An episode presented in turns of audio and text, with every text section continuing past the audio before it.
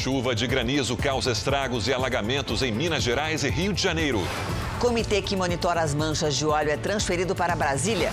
Nossos repórteres pelo mundo. Nos Emirados Árabes, presidente Bolsonaro busca novos acordos comerciais.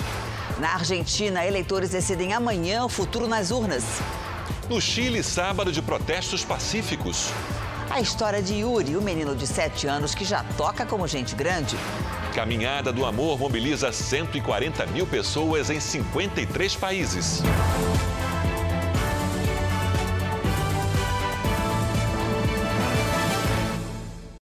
Oferecimento Prime. Invista com quem conhece você.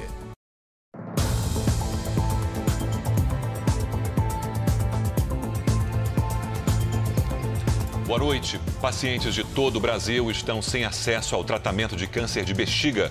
O único laboratório que produz o medicamento no Rio de Janeiro suspendeu as atividades. Hospitais particulares e do SUS estão desabastecidos. Diagnóstico: câncer de bexiga. Solução: cirurgia e vacina imuno-BCG.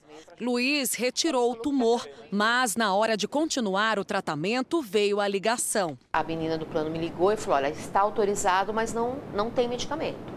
Não tem para o Luiz e não tem para mais ninguém, na rede particular ou no SUS. A vacina imuno-BCG só é fabricada no laboratório Ataúfo de Paiva, no Rio de Janeiro.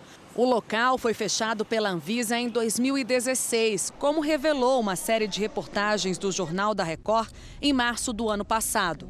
Milhares de pacientes ficaram sem medicação. O BCG, essa medicação, minha mãe, ela está em falta no mercado. A unidade chegou a reabrir, mas agora, novamente, a produção da imunoterapia está suspensa. A previsão de retomada, primeiro trimestre de 2020. Mas a gente não pode parar o tratamento, a gente tem que correr atrás, porque é o que dá esperança para a gente viver, né?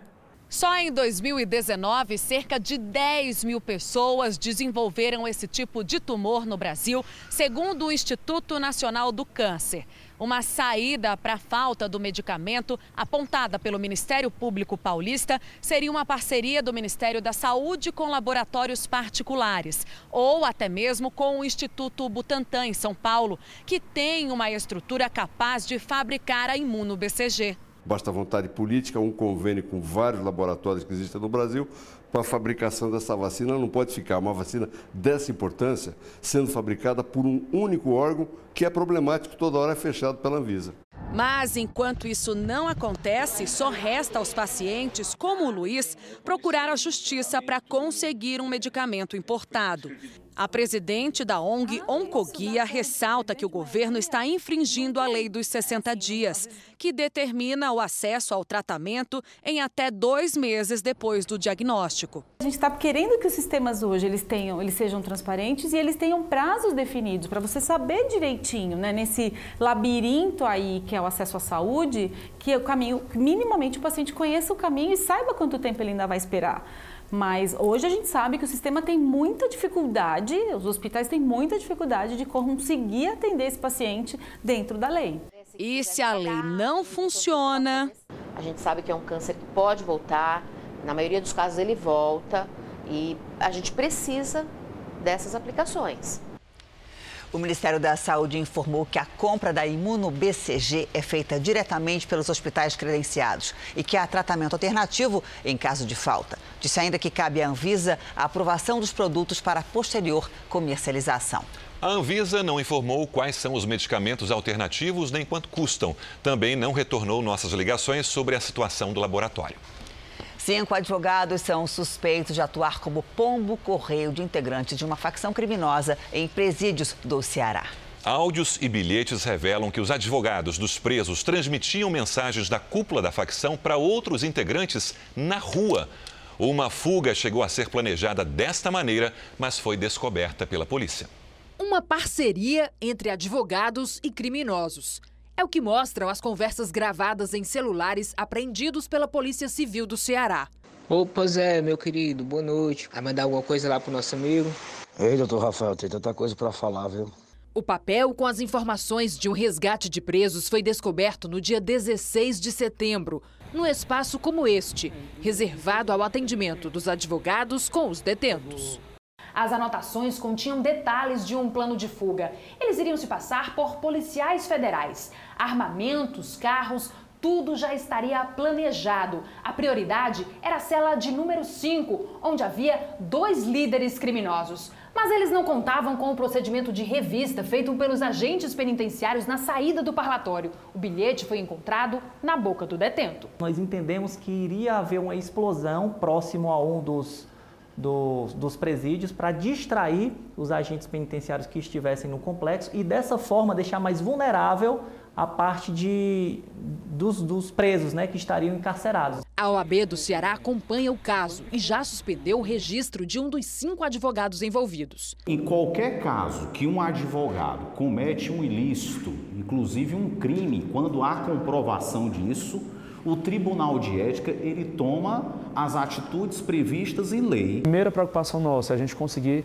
preservar as prerrogativas de, de, dos advogados, mas nesse trabalho de preservar as prerrogativas deles, claro que também está o trabalho de verificar aqueles que desviam de conduta. Dentro dos presídios, a segurança foi reforçada. Os advogados que entram aqui também passam pelos equipamentos de segurança. Qualquer pessoa que venha visitar o sistema penitenciário, que não seja servidor, ele passa, ele passa por essa, essas medidas aqui. O corpo do ex-judoca olímpico Mário Sabino foi enterrado em Bauru, interior de São Paulo. Sabino era cabo da Polícia Militar e teria sido morto por um policial depois de uma discussão. No velório do ex-judoca, Mário Sabino Júnior, a dor de parentes e amigos. Um herói esportivo, um herói olímpico, né? E a gente está aqui homenageando, né? Todo mundo aprecia muito o Sabinão, nosso querido mestre. O preparador físico Paulo Azevedo, que treinava com o ex-judoca, disse que não só o esporte perde com a despedida precoce do amigo. Pode ter certeza que o mundo perde não só um atleta, que ele foi um excepcional atleta, não só um excelente policial militar, que ele era um excelente policial militar, mas um exemplo como pessoa para todos nós. Mário Sabino era de Bauru tinha 47 anos. Em 2000, participou das Olimpíadas de Sydney, na Austrália. Em 2004, em Atenas, na Grécia. Foi medalha de ouro no Campeonato Pan-Americano de Santo Domingo e bronze no Mundial de Osaka, no Japão. Além de policial militar, ele também era assistente técnico da seleção feminina de judô. O ex-judoca Flávio Canto disse que o judô brasileiro perdeu um dos maiores atletas do país. A nadadora Joana Maranhão afirmou que o Sabino era uma pessoa doce e vai fazer muita falta. O Comitê Olímpico Brasileiro também lamentou a morte. Segundo as investigações, Mário Sabino, que era cabo da Polícia Militar, teria sido morto pelo colega, o sargento Agnaldo Rodrigues, depois de uma discussão. Os dois policiais vieram a óbito no local, né, é, devido aí a disparo de arma de fogo, muito provavelmente entre eles, né. O corpo do sargento Agnaldo Rodrigues foi enterrado em Pirajuí, no interior de São Paulo. A Polícia Militar abriu inquérito para apurar o caso. Os dois não estavam em serviço. Uma das suspeitas é de crime passional. O preço do seguro de carros tem levado muitos motoristas de aplicativo a recorrer à proteção veicular, modalidade que não é regulamentada. Já são dois meses sem o carro que o Rodrigo usava como motorista de aplicativo. Estava trabalhando, peguei dois passageiros e fui assaltado, levaram o celular, dinheiro e o carro. Quando comprou o veículo, a cotação do seguro chegou a 3 mil reais. O valor levou Rodrigo a escolher a proteção veicular, que custou a metade do preço. É uma opção oferecida não por seguradoras, mas por cooperativas e associações.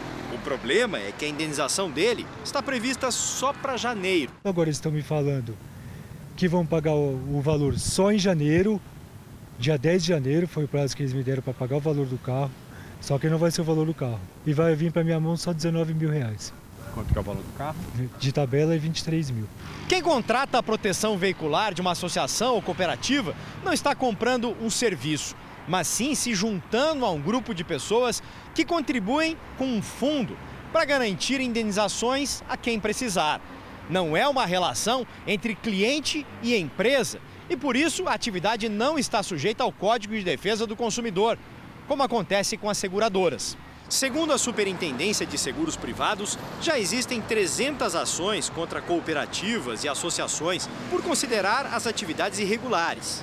Esta advogada diz que a formação das entidades está prevista em lei, mas alerta que a falta de fiscalização é um risco para os associados. Então, na falta de um ente fiscalizador, o cuidado de cada uma das pessoas, cada um dos indivíduos que procurar por esse serviço ou que se interessar por esse serviço, a responsabilidade de cada indivíduo em se informar e entender exatamente o que é que ele está contratando é muito maior.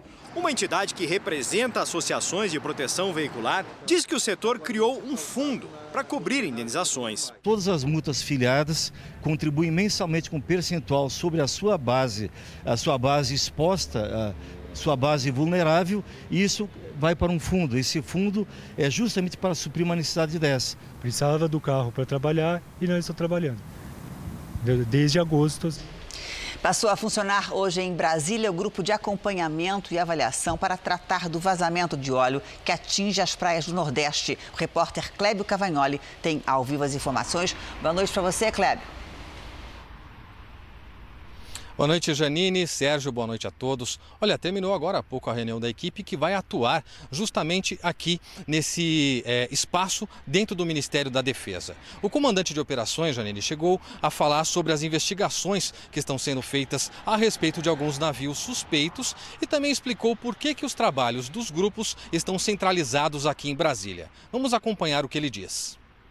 Vindo para Brasília, nós temos condições também de falar com outras capitanias dos portos da Marinha em outros estados e com isso a gente tem mais uma, uma amplidão de controle em todos os outros estados. Primeiro a gente tem que ver exatamente qual foi o, o navio e a sua bandeira, para depois então a gente poder pensar numa, numa, numa ação mais profunda, inclusive na ONU porque existe uma organização marítima internacional, que é um organismo da ONU, que regula todas as leis do mar fica com a sede em, em Londres. E com isso a gente também vai atuar na Organização Marítima Internacional.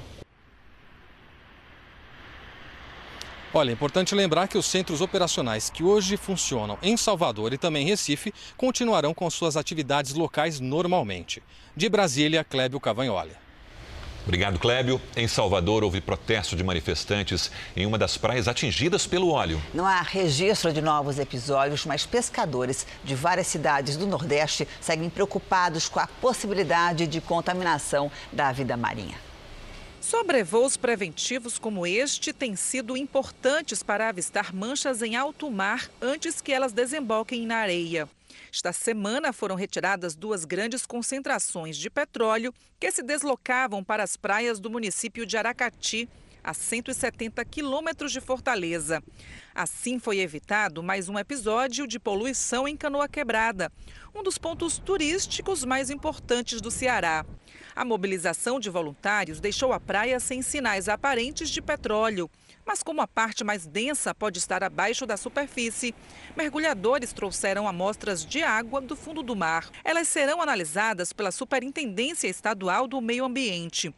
Pescadores da região se preocupam com a possibilidade de que as manchas voltem. Na praia de Quixaba, vizinha de Canoa Quebrada, boa parte da renda local vem da pesca. O peixe já está lá embaixo a produção, o valor dele. Já deu uma baixada no valor, por causa desse negócio do óleo que os pessoal não estão querendo comprar. Em Salvador, voluntários que ajudaram na limpeza das praias fizeram um protesto no ponto turístico do Farol da Barra, uma das 11 praias da capital afetadas. Eles querem mais equipamentos de proteção pessoal para continuar o trabalho de remoção, caso o óleo volte. Tem muitos voluntários dispostos a atuar então eles também precisam ter a segurança adequada para também eles não estarem expostos. Né? Aqui em Salvador foram recolhidas mais de 100 toneladas de óleo desde que as manchas apareceram. Há uma semana não há novos registros, o que fez muita gente voltar às praias.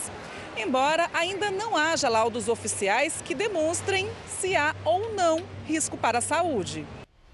E fundações e organizações não governamentais estão recebendo e tratando animais afetados pelo óleo, mas ainda não se sabe qual a extensão do dano para a vida marinha. Universidades também estão empenhadas em ajudar a enfrentar essa tragédia ambiental. Foi esse laboratório da Universidade Federal de Sergipe que analisou as amostras do óleo encontrado no litoral nordestino. e comparou com o combustível guardado nesses barris que apareceram na mesma época, de forma misteriosa, nas praias do estado. O professor Alberto Wisniewski diz que, apesar das diferenças entre as duas substâncias, há fortes indícios de que elas têm a mesma origem geológica. Esse óleo carrega traços geológicos, perfis geológicos de óleos que podem ser encontrados na bacia é, venezuelana. Tanto que estava no barril quanto que estava chegou na Se praia? eles coincidem, sim. Por isso, as inscrições que aparecem nos barris podem ser pistas importantes para se descobrir onde estava esse material que vazou. Não seria interessante descartar a hipótese de que esses dois produtos estavam, é, de certa forma, no mesmo incidente que possa ter liberado essa maior quantidade de óleo. A análise também mostrou que se trata de petróleo pesado, dificilmente aparece acima da lâmina d'água. Daí a dificuldade para ser detectado em imagens aéreas. O cientista lembra ainda que o óleo é tóxico. O mais grave é a ingestão, seja tomando a água, seja respirando, né? Respirando água ou as mucosas, né? Então, evitar esse tipo de contato, porque aí é, é, são vias de introdução de componentes químicos mais fáceis para o organismo. A dificuldade para conter as manchas de óleo põe em risco também dezenas de espécies que vivem na costa brasileira. Esta fundação, dedicada aos animais marinhos, recebeu nas últimas duas semanas aves e tartarugas intoxicadas pelo material que vazou. Aqui, elas recebem vários banhos e também o atendimento dos veterinários para garantir não só a limpeza superficial da pele, olha só, pele dela ainda cheia de óleo, mas também para garantir que o petróleo não permaneça acumulado no interior do organismo. Onde tem óleo ainda? Aqui, ó, toda essa região ventral do animal. Essa região mais escurecida também é do óleo ainda. A região dos olhos também, essa região mais escura também é resquício do, do óleo. Esse ganso foi encontrado todo sujo perto de uma praia em Alagoas e trazido aqui para a Fundação Mamíferos Aquáticos em Sergipe.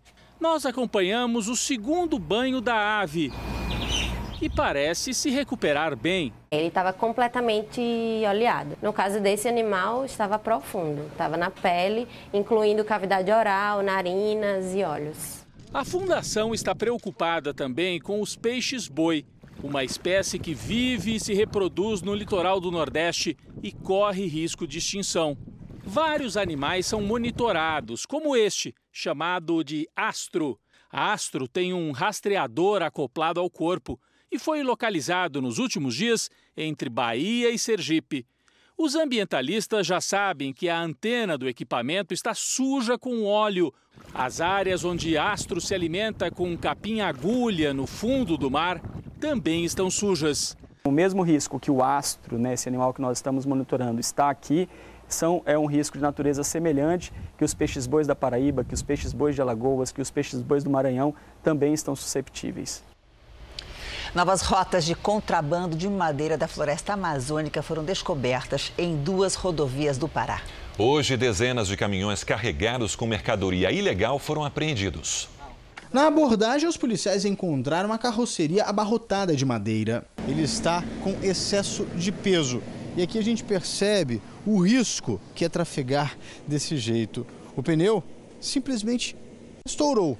Provavelmente não aguentou a carga extra que o caminhão está carregando. Na BR-010, que liga Belém a Brasília, vários caminhões foram flagrados transportando tábuas, vigas e enormes peças de madeira. A carga contrabandeada geralmente é transportada à noite para fugir da fiscalização.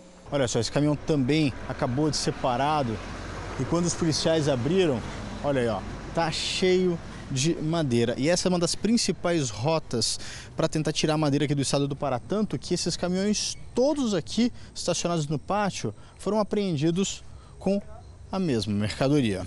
Por fora você vê um caminhão que está levando só caixas vazias para buscar verduras. Mas depois você começa a afastar as caixas e o centro está recheado de madeira. Segundo a Polícia Rodoviária Federal, no Pará existem três rotas bastante usadas para contrabandear madeira. A BR-230, a Transamazônica, localizada no sudoeste do estado, e agora as rodovias BR-316 e BR-010, na região norte do Pará. Do começo do ano até agora, foram apreendidos cerca de 4 mil metros cúbicos de madeira nas regiões norte e sudoeste do Pará, 1.900 nas novas rotas, 70% nos últimos dois meses. O Instituto Nacional do Câncer estima que este ano quase 60 mil mulheres terão câncer de mama. Muitas pacientes precisam retirar a mama e, mesmo com a prótese, sofrem com a perda do mamilo, um problema que pode ser atenuado de um jeito bem simples. Arlete não se aguenta de tanta alegria. Eu ganhei, né? Mais uma possibilidade de ficar mais bonita. Arlete retirou a mama há 12 anos quando foi diagnosticada com câncer. Colocou a prótese de silicone, mas faltava o mamilo e a areola, reconstituídos agora com um desenho. Eu já, já me cheguei em lugares assim que eu tive que me expor, por exemplo, lugar para tomar banho com outras mulheres. E elas começaram a sorrir. E eu vi que elas estavam sorrindo de mim. E ali eu comecei a ter vergonha e não quis mais ficar naquele local. Esse tipo de pigmentação existe há algum tempo em clínicas particulares, com preços entre 700 e mil reais. E não é oferecida a pacientes do Sistema Único de Saúde, o SUS. Aqui no Hospital Geral de Goiânia, que é público, o procedimento é feito por uma voluntária de graça. E a intenção é que sejam pelo menos dois por mês. Ele é muito parecido com a tatuagem, uma tatuagem estética, realista, que reproduz a areola que foi perdida. A fim de evitar um novo procedimento cirúrgico, devolver a anatomia feminina, garantir a, a, a, a autoestima dessas pacientes, a micropigmentação surge como uma oportunidade. O desenho representa mais que uma simples marca na pele. Significa o retorno da autoestima. Você não tem noção como é bom você se olhar no espelho e se ver assim que se reencontrou novamente. Uma tempestade de granizo provocou prejuízo na Baixada Fluminense. Dezenas de casas foram destelhadas e acabaram alagadas. Teve fila para comprar telhas. Nesta loja, o estoque acabou. Tanta procura foi causada pela chuva forte de granizo que caiu ontem em Nova Iguaçu. A cidade decretou situação de calamidade pública. Ninguém imaginava o que ia acontecer, perdemos tudo. Voluntários arrecadam roupas, colchões e alimentos para quem teve a casa alagada. Nesta rua, nenhum telhado resistiu, mas não há desabrigados. Parecia manga, de tão grande que era. Ângela se escondeu com a neta no banheiro. Furro. Com medo, esta moradora saiu de casa e acabou ferida pelo granizo. Parecia que mais que era tiro. Foi duas pedradas aqui no braço. O granizo destruiu a lona deste circo aqui na cidade de Mesquita, na Baixada Fluminense. As pedras de gelo eram tão grandes que perfuraram a cobertura e quebraram as cadeiras de plástico. O espetáculo de ontem foi cancelado, mas hoje os artistas vão voltar ao picadeiro para tentar recuperar o prejuízo. Uma lona nova custa cerca de 70 mil reais. Os artistas registraram a chuva de pedras. A gente depende do circo, né? A lona né? é a nossa vida, né? Então não foi fácil ver do jeito que ela ficou, não. A Baixada Fluminense foi a região mais atingida. O granizo tomou conta de praças. Foi uma enxurrada de gelo que muitos motoristas tiveram que enfrentar. O telhado do supermercado não suportou a intensidade da chuva e quem deixou o carro no estacionamento deste shopping levou um susto com a destruição dos veículos. O temporal de pedras foi causado pelo forte calor e pode se tornar mais frequente com os dias quentes que vêm por aí pode acontecer até o final da estação chuvosa, principalmente verão, aí março, abril, ainda pode acontecer algum evento desse tipo, sim. E em Belo Horizonte, um temporal também assustou moradores e provocou prejuízo. André Rocha tem as informações ao vivo. André, boa noite. Boa noite, Sérgio. Boa noite a todos. No temporal que atingiu Belo Horizonte nessa tarde, os ventos passaram de 130 quilômetros por hora. Telhas foram arrancadas. Em uma das principais avenidas da cidade, uma estrutura metálica de um hotel caiu na pista de circulação de ônibus que ficou interditada. Houve vários pontos de alagamento e quedas de árvore. Uma família viveu momentos de desespero. Duas irmãs de 8 e 15 anos ficaram presas depois de um fio de alta tensão cair sobre o carro em que elas estavam. A mãe, grávida de nove meses, tinha acabado de chegar à maternidade. Extremamente nervosa, ela acompanhou tudo sentada em uma cadeira de rodas. As meninas permaneceram no carro por quase três horas até que funcionários da Companhia Energética de Minas Gerais, a CEMIG, chegaram para ajudar no resgate. Em Itabirito, na região central do estado, e em Rio Acima, na região metropolitana, choveu granizo. De Belo Horizonte, André Rocha. Obrigada, André. No Japão, 10 pessoas morreram e 3 estão desaparecidas depois de um temporal em Shiba e Fukushima. Em algumas cidades, em 12 horas, choveu o esperado para o mês inteiro de outubro. O premier Shinzo Abe convocou uma força-tarefa para ajudar com os estragos. Autoridades já alertaram a população para novos deslizamentos de terra, principalmente em áreas afetadas pelo super tufão Hagibis, que atingiu o Japão há duas semanas. No estado americano da Califórnia, equipes de bombeiros tentam combater os incêndios florestais que se espalham e devastam a região. Heloísa Vilela, boa noite. Como é que está o trabalho de contenção do fogo? Boa noite, Sérgio. Olha, hoje as autoridades passaram o dia tentando convencer cerca de 50 mil pessoas a fugirem enquanto ainda é tempo. O fogo no condado de Sonoma chegou muito perto das áreas residenciais. Segundo os bombeiros, 50 estruturas já foram destruídas. Agora à noite, a previsão é de que o vento espalhe as chamas, tornando esse incêndio ainda mais perigoso. E quem não deixou a área até agora terá dificuldades para se deslocar. A empresa de eletricidade avisou que vai cortar o fornecimento de luz para quase um milhão de pessoas no norte da Califórnia para evitar novos focos de incêndio. 2 mil bombeiros combatem o fogo e as autoridades não sabem até agora como foi que ele começou na última quarta-feira. Sérgio. Obrigada, Heloísa. Motorista do caminhão encontrado com 39 corpos no Reino Unido é acusado de homicídio culposo, tráfico humano e lavagem de dinheiro. Permanece preso. A polícia acredita que Mo Robinson, de 25 anos, e outras três pessoas que também foram presas nessa semana faziam parte de uma quadrilha de imigração ilegal. Como os corpos ainda não foram identificados, a polícia trabalha com a hipótese de que nem todas as vítimas eram chinesas e que parte era vietnamita. Ainda não se sabe a causa das mortes. No Chile, o sábado foi de manifestações pacíficas. E o governo pediu a ministros que coloquem os cargos à disposição.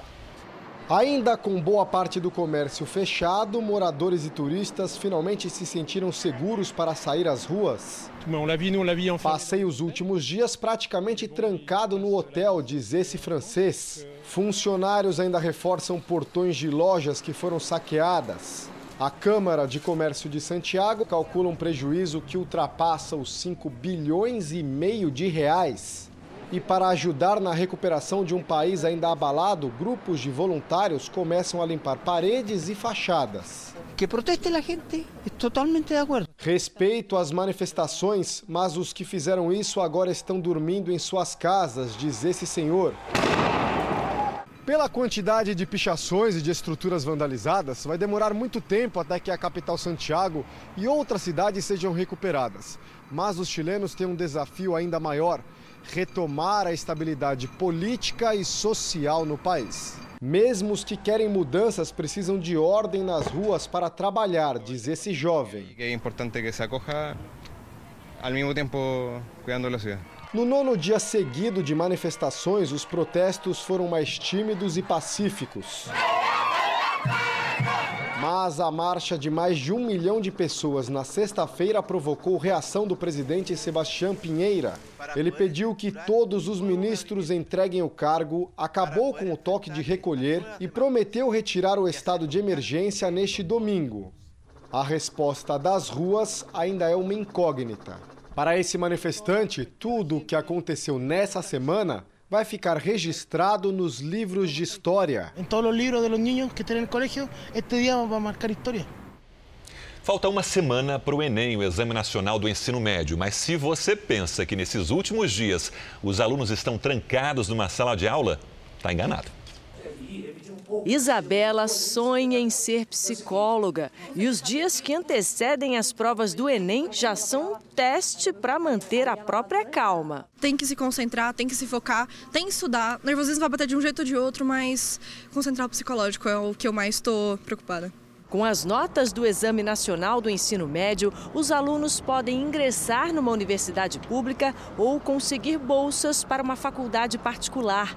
Mesmo com o futuro em jogo, nesta reta final, não é aconselhável passar noites em claro para estudar o descanso é necessário. O que eles aprenderam fica nessa parte cognitiva e fica fixado. Então, tudo que você faz da última hora, ela passa como um relance na, na área de inteligência. Cerca de 5 milhões de estudantes farão as provas do Enem na próxima semana. Na capital paulista, um grupo de 500 alunos se reuniu em salas de cinema como essa para ter aulas com dicas de como se dar bem nas provas. A principal delas é se desestressar. Eu escuto muita música, eu tento ler algum livro ou vejo TV, só para ficar mais tranquila, né? A tranquilidade ajuda e muito. Outra dica é se manter ligado no que acontece no Brasil e no mundo. Questões de atualidades podem ser pegadinhas na hora da prova e as recomendações vão além. Dormir cedo, se organizar e não ficar estressado no dia. Sempre começar com as questões que você conhece e deixar as outras que são mais complicadas para o final. Então, quem está na contagem regressiva e estudou bastante, prepare-se. Respire fundo e saiba que um dos diferenciais é estar confiante. Eu tenho que estar, né? Porque senão a gente chega na hora, fica nervosismo, o coração vai a mil e aí a gente faz tudo errado. Quem diria, mas o videogame pode ser um aliado para quem está na terceira idade. O número de brasileiros mais velhos que adotaram a prática vem crescendo, tudo em nome da saúde. Nos receituários médicos, o uso do videogame tem aparecido para quem já está na terceira idade. Dona Lucy, de 76 anos, mora em um residencial para idosos em São Paulo e se encantou com a atividade. Para ter uma filosofia, a gente viver cada dia com muita intensidade. O importante é que a cabeça da gente funciona melhor, viu? O ganho na qualidade de vida promovido pelos jogos eletrônicos tem sido objeto de estudo em universidades de todo o mundo. Já se sabe que a atividade ajuda no bem-estar e na autoestima. Além disso, só de se movimentar assim como a dona Lucy neste jogo virtual de boliche, equilíbrio, força, concentração também são trabalhados. Mas a verdade é que, além de tudo isso, a agilidade também é estimulada. Para quem muitas vezes já perdeu aquela rapidez de prestar atenção em tanta coisa ao mesmo tempo. Essa ginástica cerebral ganha cada vez mais adeptos, segundo a pesquisa Game Brasil, realizada todos os anos. O último levantamento mostrou que 7% dos jogadores têm mais de 54 anos. Eram 4% em 2017 e 3% no ano anterior. Nesta escola de games, por exemplo, há uma turma especial. Ter mais de 50 anos aqui é pré-requisito. O que eu tenho visto e sendo relatado por eles, uma melhora muito grande na memória, na concentração e principalmente na qualidade de vida. Porque você imagina assim, um avô levar para casa e falar para o neto jogar o videogame que ele mesmo fez. Os alunos aprendem noções básicas de programação e assim conseguem criar seus próprios jogos. Então eu exercito tanto o corpo como a mente, né? Essa é a receita. Essa é a receita, né? 140 mil pessoas no Brasil e em outros 52 países participam da Caminhada do Amor. O evento, que está na sexta edição, é um momento em que namorados, casados e até solteiros se encontram para dialogar. Convite para sair, dar uma caminhada, para se reencontrar. E muitos casais aceitaram a proposta. Ana Paula e Júlio chegaram de mãos dadas. A correria do nosso dia a dia que a gente tem, o trabalho atrapalha a gente, mas aí hoje vai ser uma oportunidade para a gente estar juntos aqui. A Caminhada do Amor reuniu 12 mil pessoas no Parque do Ibirapuera, em São Paulo, segundo os organizadores do evento.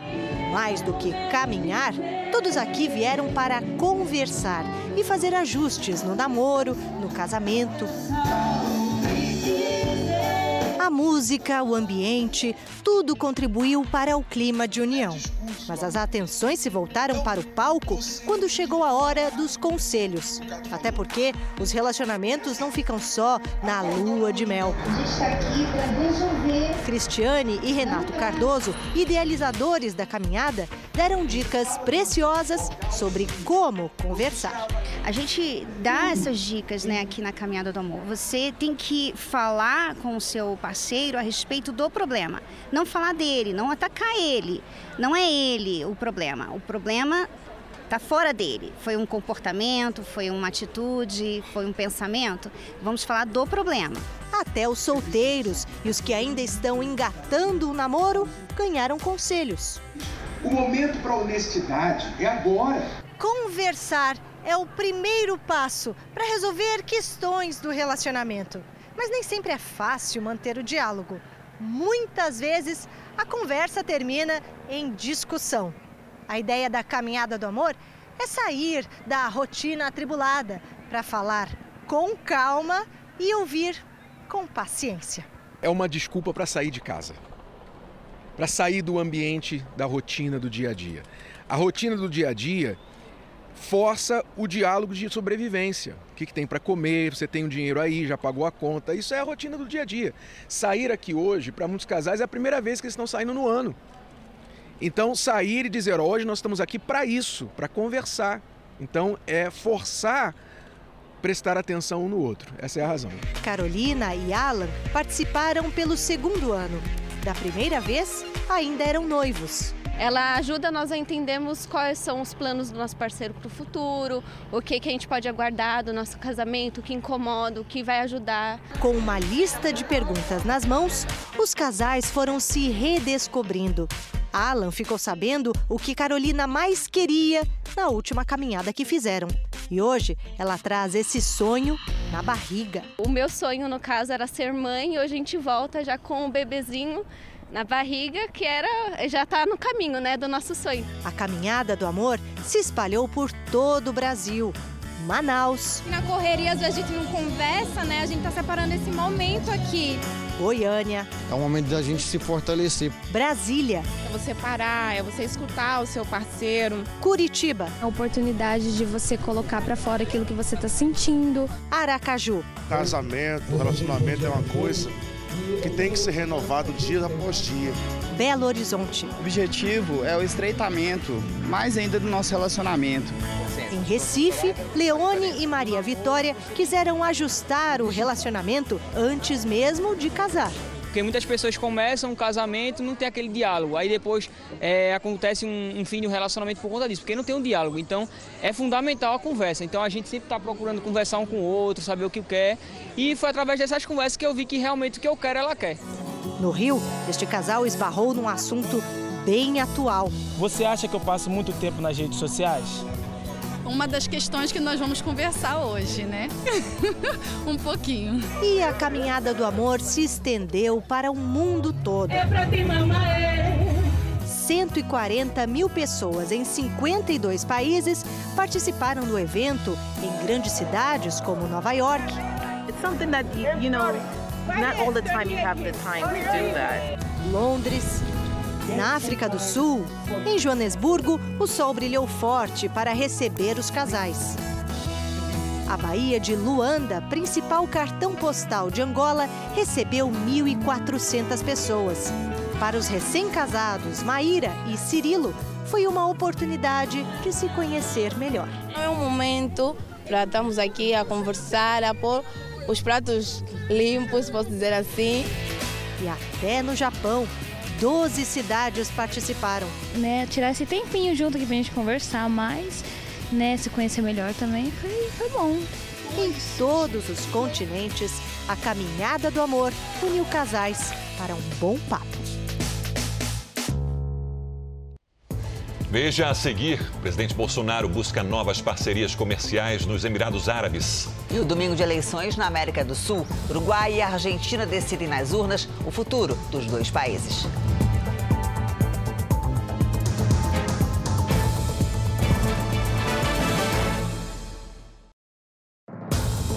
Mas o presidente Jair Bolsonaro deu início a mais uma etapa da viagem oficial, agora no Oriente Médio. Hoje, os compromissos foram em Abu Dhabi, nos Emirados Árabes, onde Bolsonaro pretende fechar novos acordos comerciais. Este é o primeiro dos três países do Oriente Médio que Jair Bolsonaro vai visitar. Ele chegou a Abu Dhabi no fim da tarde deste sábado, no horário local. Do aeroporto, Bolsonaro foi logo para um dos principais pontos turísticos da cidade, próximo à mesquita Sheikh Zayed. No monumento aos mártires da pátria, Bolsonaro participou de uma cerimônia de oferenda floral. Esta é a primeira vez que Jair Bolsonaro vem ao mundo árabe. O Brasil é o principal parceiro dos Emirados na América Latina. Entre os produtos que mais exportamos estão os agrícolas, como o açúcar, e os de pecuária, como a carne. E o destaque da importação são os combustíveis. Na balança comercial do ano passado, o Brasil fechou com saldo positivo de 1 bilhão e 480 milhões de dólares, o equivalente a quase 6 bilhões de reais. A renda per capita nos Emirados Árabes é quatro vezes maior do que no Brasil. O país tem sua renda focada principalmente no petróleo, mas já tem diversificado suas fontes de receita, como por exemplo com o turismo. Amanhã, Bolsonaro se encontra com o rei de Abu Dhabi e com empresários. Nós visamos essas visitas sem o viés ideológico. Nós queremos ampliar nosso mercado de trabalho. A gente não faz muita coisa de uma hora para outra, como o CDE. É dois, três anos. Vários países já sinalizaram positivamente, como, como os países, o Chile, Israel, entre outros, tantos outros países. Dá para fazer uma política de maneira é, diferente do que se fazia há pouco tempo. O principal objetivo do presidente Jair Bolsonaro no mundo árabe é fazer negócios. Existe a possibilidade de assinatura de até nove acordos bilaterais. O principal deles é o início das negociações para a venda de aviões KC-390 de uso militar e fabricado pela Embraer aqui para os Emirados Árabes. Também existem negociações para desenvolver projetos nas áreas de inteligência artificial e agronegócio. O presente muitas vezes serve como um cartão de visita. Temos commodities basicamente ainda, né? Isso é muito importante. É, agora, o que nós esperamos é a questão de investimento, infraestrutura. Eles devem participar do leilão do pré-sal também. É, questão de pesquisa, desenvolvimento. Tem muita coisa que a gente vai expor para eles nessa viagem. Muita coisa já foi falado com eles também, com os ministros que me antecederam aqui. E a intenção é a gente abrir as portas para bons empreendimentos. O presidente falou ainda sobre a situação política da América do Sul, com protestos no Chile e eleições na Argentina. O América Latina tem que estar estável, nós nos preocupamos. Espero que a Argentina, é, o futuro presidente da Argentina, esteja realmente alinhado com as questões do Mercosul, com a, com a abertura do mercado, com as cláusulas democráticas do Mercosul, coisa que a Venezuela não, não, ia não vinha fazendo há muito tempo, nem era para ter entrado no Mercosul. Então a preocupação existe. A do Chile, por exemplo, está tá aumentando. É, então nós estamos colaborando da maneira do possível é, com a estabilidade democrática. Agora, o Brasil é muito importante para a América do Sul. É amanhã que os argentinos vão às urnas em uma eleição presidencial que pode decidir o futuro do país. Num dos principais pontos turísticos de Buenos Aires, o obelisco da Avenida 9 de Julho, dois nomes foram destaque. Maurício Macri. Fernandes. Macri. Fernandes. Já na casa da Mercedes, jornalista de 32 anos, só um está em evidência. Mercedes e o marido votam no oposicionista Alberto Fernandes. Ela afirma que nos últimos quatro anos o salário dela caiu pela metade e os preços subiram muito. A conta de luz, que era de 300 pesos, hoje está em 4 mil quer um governo que priorize a saúde, a qualidade de vida e a educação. Com o seu Omar, a história é outra. O comerciante de carnes, que nos últimos anos vende 50% menos, ainda prefere um governo de Maurício Macri por mais quatro anos. Ele diz que muito da crise atual vem de quando os Kirchner estiveram no poder, votam em Macri para que o populismo não ganhe. A Argentina enfrenta uma alta taxa de inflação, aumento no índice de desemprego e um terço da população vivendo abaixo da linha da pobreza. Em setembro, o governo declarou emergência alimentar. Agora, o novo presidente terá a difícil tarefa de assumir a pior crise que o país já viveu nos últimos 18 anos. As eleições na Argentina são parecidas com as do Brasil. O sistema aqui também funciona em dois turnos. E é com base nisso que os eleitores, tanto de um lado quanto do outro, esperam conseguir uma vantagem. Os de Alberto Fernandes estão confiantes que resolvem tudo amanhã. Já os de Maurício Macri acreditam que o resultado final só sai mesmo em novembro.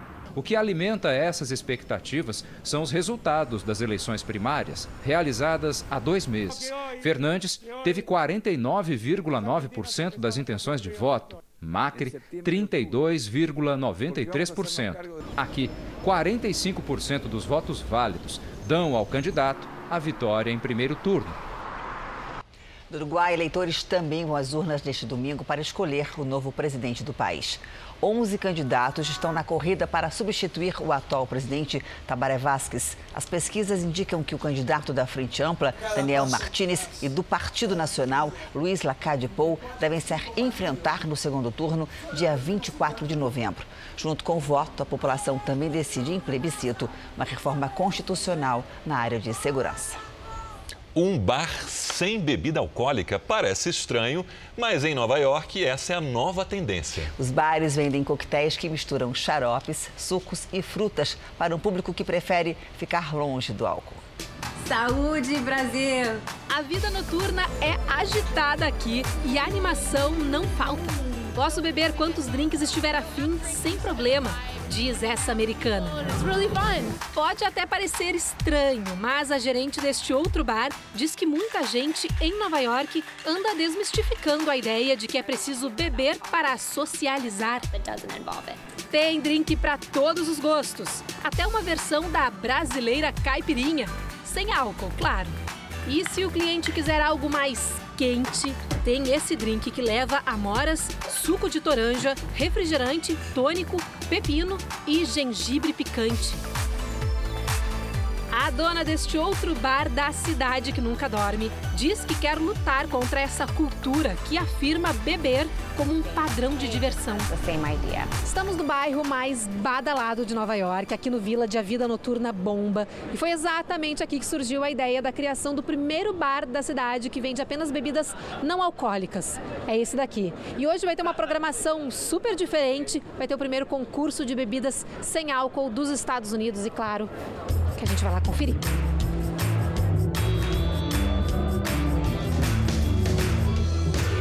E tinha fila de gente querendo provar os drinks da competição, enquanto os bartenders davam um show de criatividade em frente aos jurados.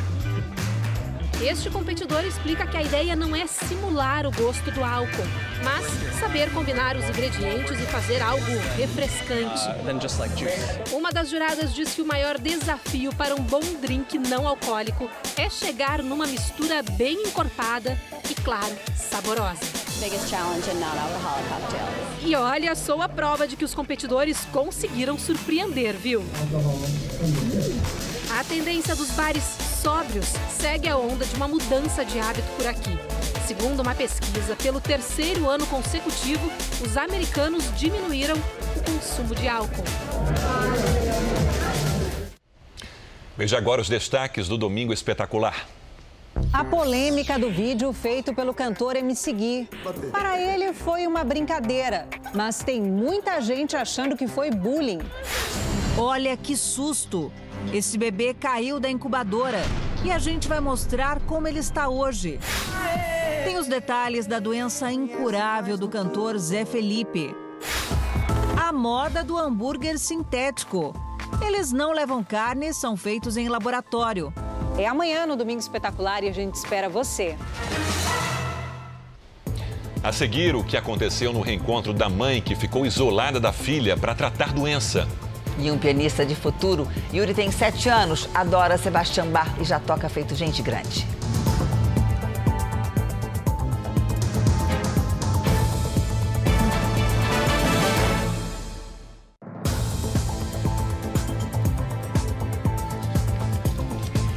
Ficar no vermelho é uma situação comum para muitos brasileiros que acabam recorrendo a empréstimos bancários. Esse pode ser um caminho sem volta. Os juros passam de 300% ao ano e fica difícil sair do sufoco. Na hora do imprevisto, qual a saída para buscar crédito? Papai? Olha, geralmente é pelo pro cartão de crédito, né? Cheque especial. É, muita gente tem usado cheque especial mesmo com os juros cada vez mais altos. De acordo com o Banco Central, de agosto para setembro, essa modalidade de crédito subiu 0,7 ponto percentual. Em 12 meses, a taxa é de quase 308%. Fazendo uma conta rápida, se uma pessoa usa mil reais do cheque especial, ela vai pagar no próximo mês R$ 1.120. Se o consumidor não conseguir pagar, esses juros vão se acumulando. E no fim de um ano, os mil reais viram quase quatro mil. A função do cheque especial é ele ser em uso de caráter especial e não trazer o cheque especial para a gente poder pagar as nossas contas do dia a dia. Quem já se enrolou no cheque especial aprendeu a lição.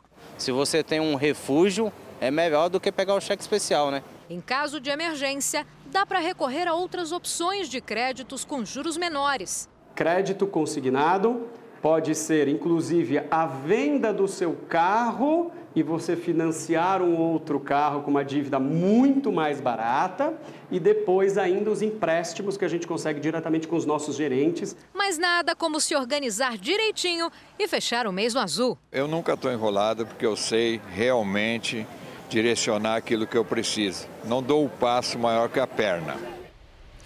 70 imigrantes ilegais brasileiros foram deportados pelos Estados Unidos e desembarcaram hoje no aeroporto de Confins, em Minas Gerais. Entre eles está um homem procurado pela Interpol.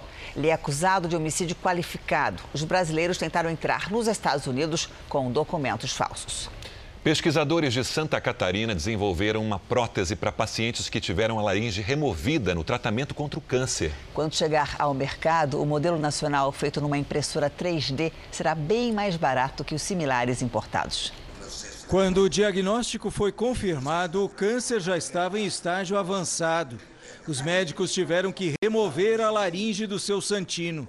Eu tive que aprender tudo de novo, a falar correto, a nova prótese de voz, desenvolvida pelo Departamento de Engenharia Mecânica da Universidade Federal de Santa Catarina, tem pouco mais de um centímetro de diâmetro. É feita com silicone numa impressora 3D.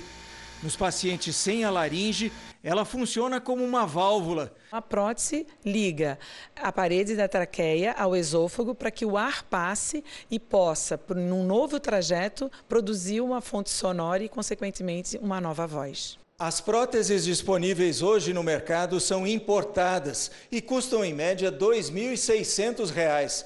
O custo se torna ainda maior porque é preciso trocá-las a cada seis meses. Segundo os pesquisadores, o modelo nacional desenvolvido aqui em Santa Catarina será mais barato e mais eficiente. A nossa preocupação é tentar fazer uma válvula que se adapte às características fisiológicas de cada paciente. As válvulas que a gente tem hoje em dia elas têm poucos modelos e muitas vezes muitas pessoas que passaram pela laringectomia não conseguem falar usando essas próteses do mercado. O preço ainda será definido. A prótese nacional só deve chegar ao mercado dentro de três anos. Até lá, não devem faltar voluntários para testar o produto 100% brasileiro. Eu queria ser o primeiro a provar uma dessa, para me falar que não está gritando o povo. Está aprovado. A saída de venezuelanos do país deve ultrapassar a marca de 5 milhões de pessoas até o fim do ano, segundo estimativa da ONU. O Brasil vive hoje o segundo boom dessa migração. Na nova série do Jornal da Record, você vai acompanhar a dura realidade dos refugiados que tentam recomeçar a vida por aqui. A pior crise humanitária da América Latina. Fronteira Brasil-Venezuela. A porta de entrada para uma vida nova. Se há um ano vieram os pais, os provedores, os chefes de família, hoje está vindo o resto da família. Por duas semanas, nossos repórteres visitaram os abrigos do Exército, que acolhem os refugiados. Tem que começar a ser, tem que começar. Poucos com emprego. Hoje me sinto muito privilegiada, é verdade. Muitos sem nada. Tem água, água lá, roupa uhum. e comida. E comida. Venezuelanos em situação de miséria. Não me arrependo não, mas lá não tem, não tem comida, não tem nada. O estado de Roraima inchou. A partir de segunda-feira, na nova série do Jornal da Record. Um vídeo emocionante registrou o reencontro de uma mãe com a filha recém-nascida no hospital em São José do Rio Preto, interior de São Paulo. Elas ficaram separadas porque a mãe foi diagnosticada com uma doença grave logo depois do parto.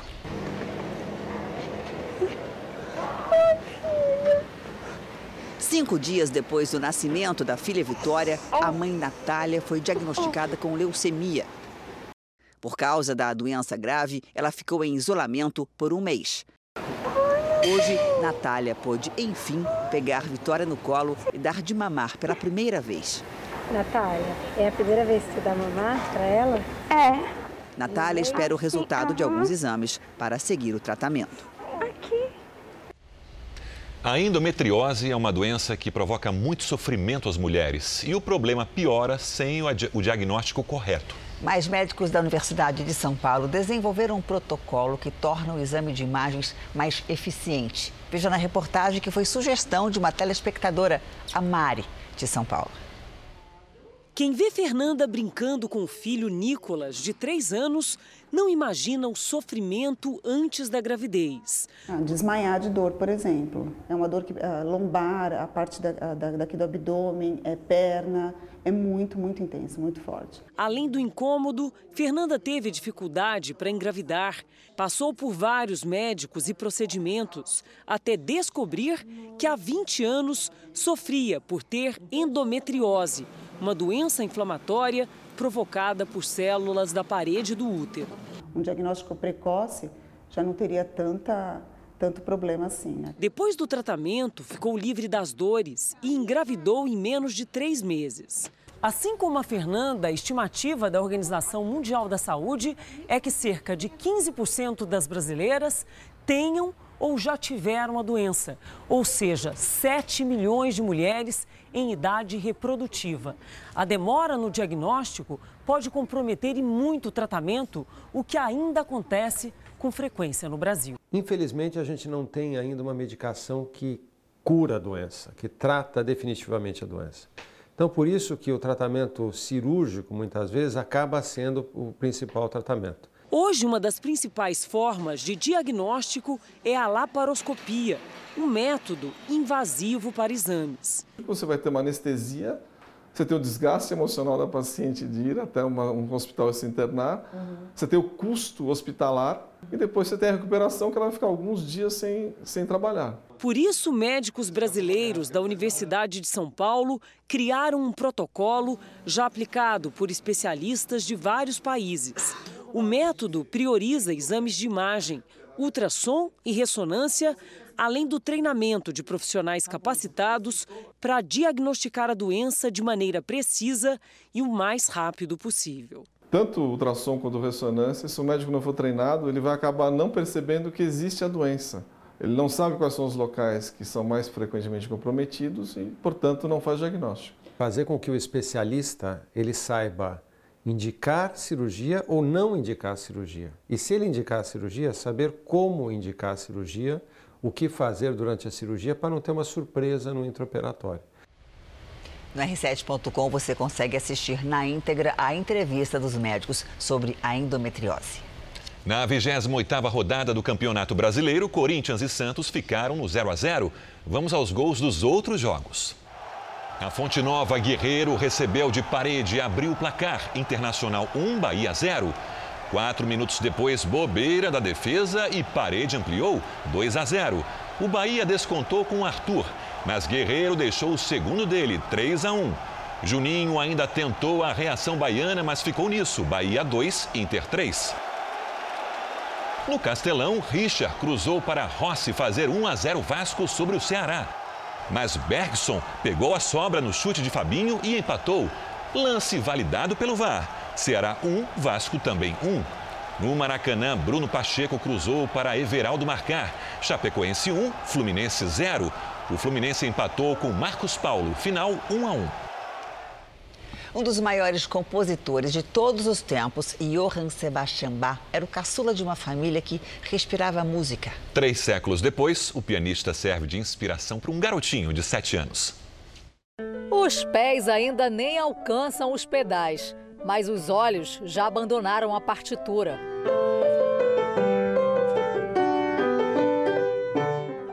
Tem só sete anos e talento para ser admirado. Yuri, o que é que você mais gosta de tocar? Bar. E acredite, faz só dois meses que ele começou a ter aulas de piano. Ah, ele chega super animado. Animado, muito animado mesmo. Muito animado? Pra eu tocar nesse piano aqui, muito mesmo. E logo no primeiro dia já deixou o professor encantado. Eu pedi para ele ficar de costa e toquei uma nota super difícil ali. Falei, agora você vira e me mostra qual nota que eu toquei. Ele foi lá e achou a nota. A música sempre esteve presente na vida de Yuri. O pai dele é bombeiro e músico nas horas vagas. E me pra você, né, mamãe? Além de cantar, o pai do Yuri toca sax, flauta, violão e piano. Mesmo com tantos instrumentos em casa, o Yuri nunca se interessou por nenhum deles. Até que um dia, quando completou seis anos, ouviu o pai ensaiando uma música.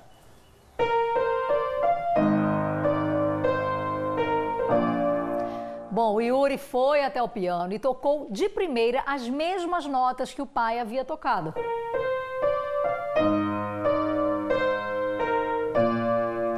Foi aí que o Luciano percebeu que o filho tinha algo diferente. É agora, vamos lá. Você quer aprender? Aí eu perguntei, filho, você quer aprender a tocar piano? O que, que você quer dos instrumentos todos que tem aqui em casa? O que, que você quer aprender? Piano. O garoto mora com os pais em Nova Iguaçu, na Baixada Fluminense. E agora brinca com todos os instrumentos do pai. Você está pensando em trocar de instrumento? Não. A falta de interesse de antes deu lugar à ansiedade pelas aulas. Ele sabe que, além de talento, é preciso estudar para tocar onde sonha. Canadá, Estados Unidos, França. E ele já imagina até como será o dia da primeira apresentação. O que é que o público faz? Bate palma e eu faço isso daqui. Como é que é que você vai fazer? Assim.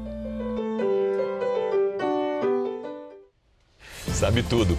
O Jornal da Record termina aqui. Você pode assistir a edição de hoje na íntegra no Play Plus. E o JR também tem versão em podcast. É só acessar o Play Plus e as nossas plataformas digitais. Fica agora com a Fazenda. Boa noite, bom domingo para você. Boa noite.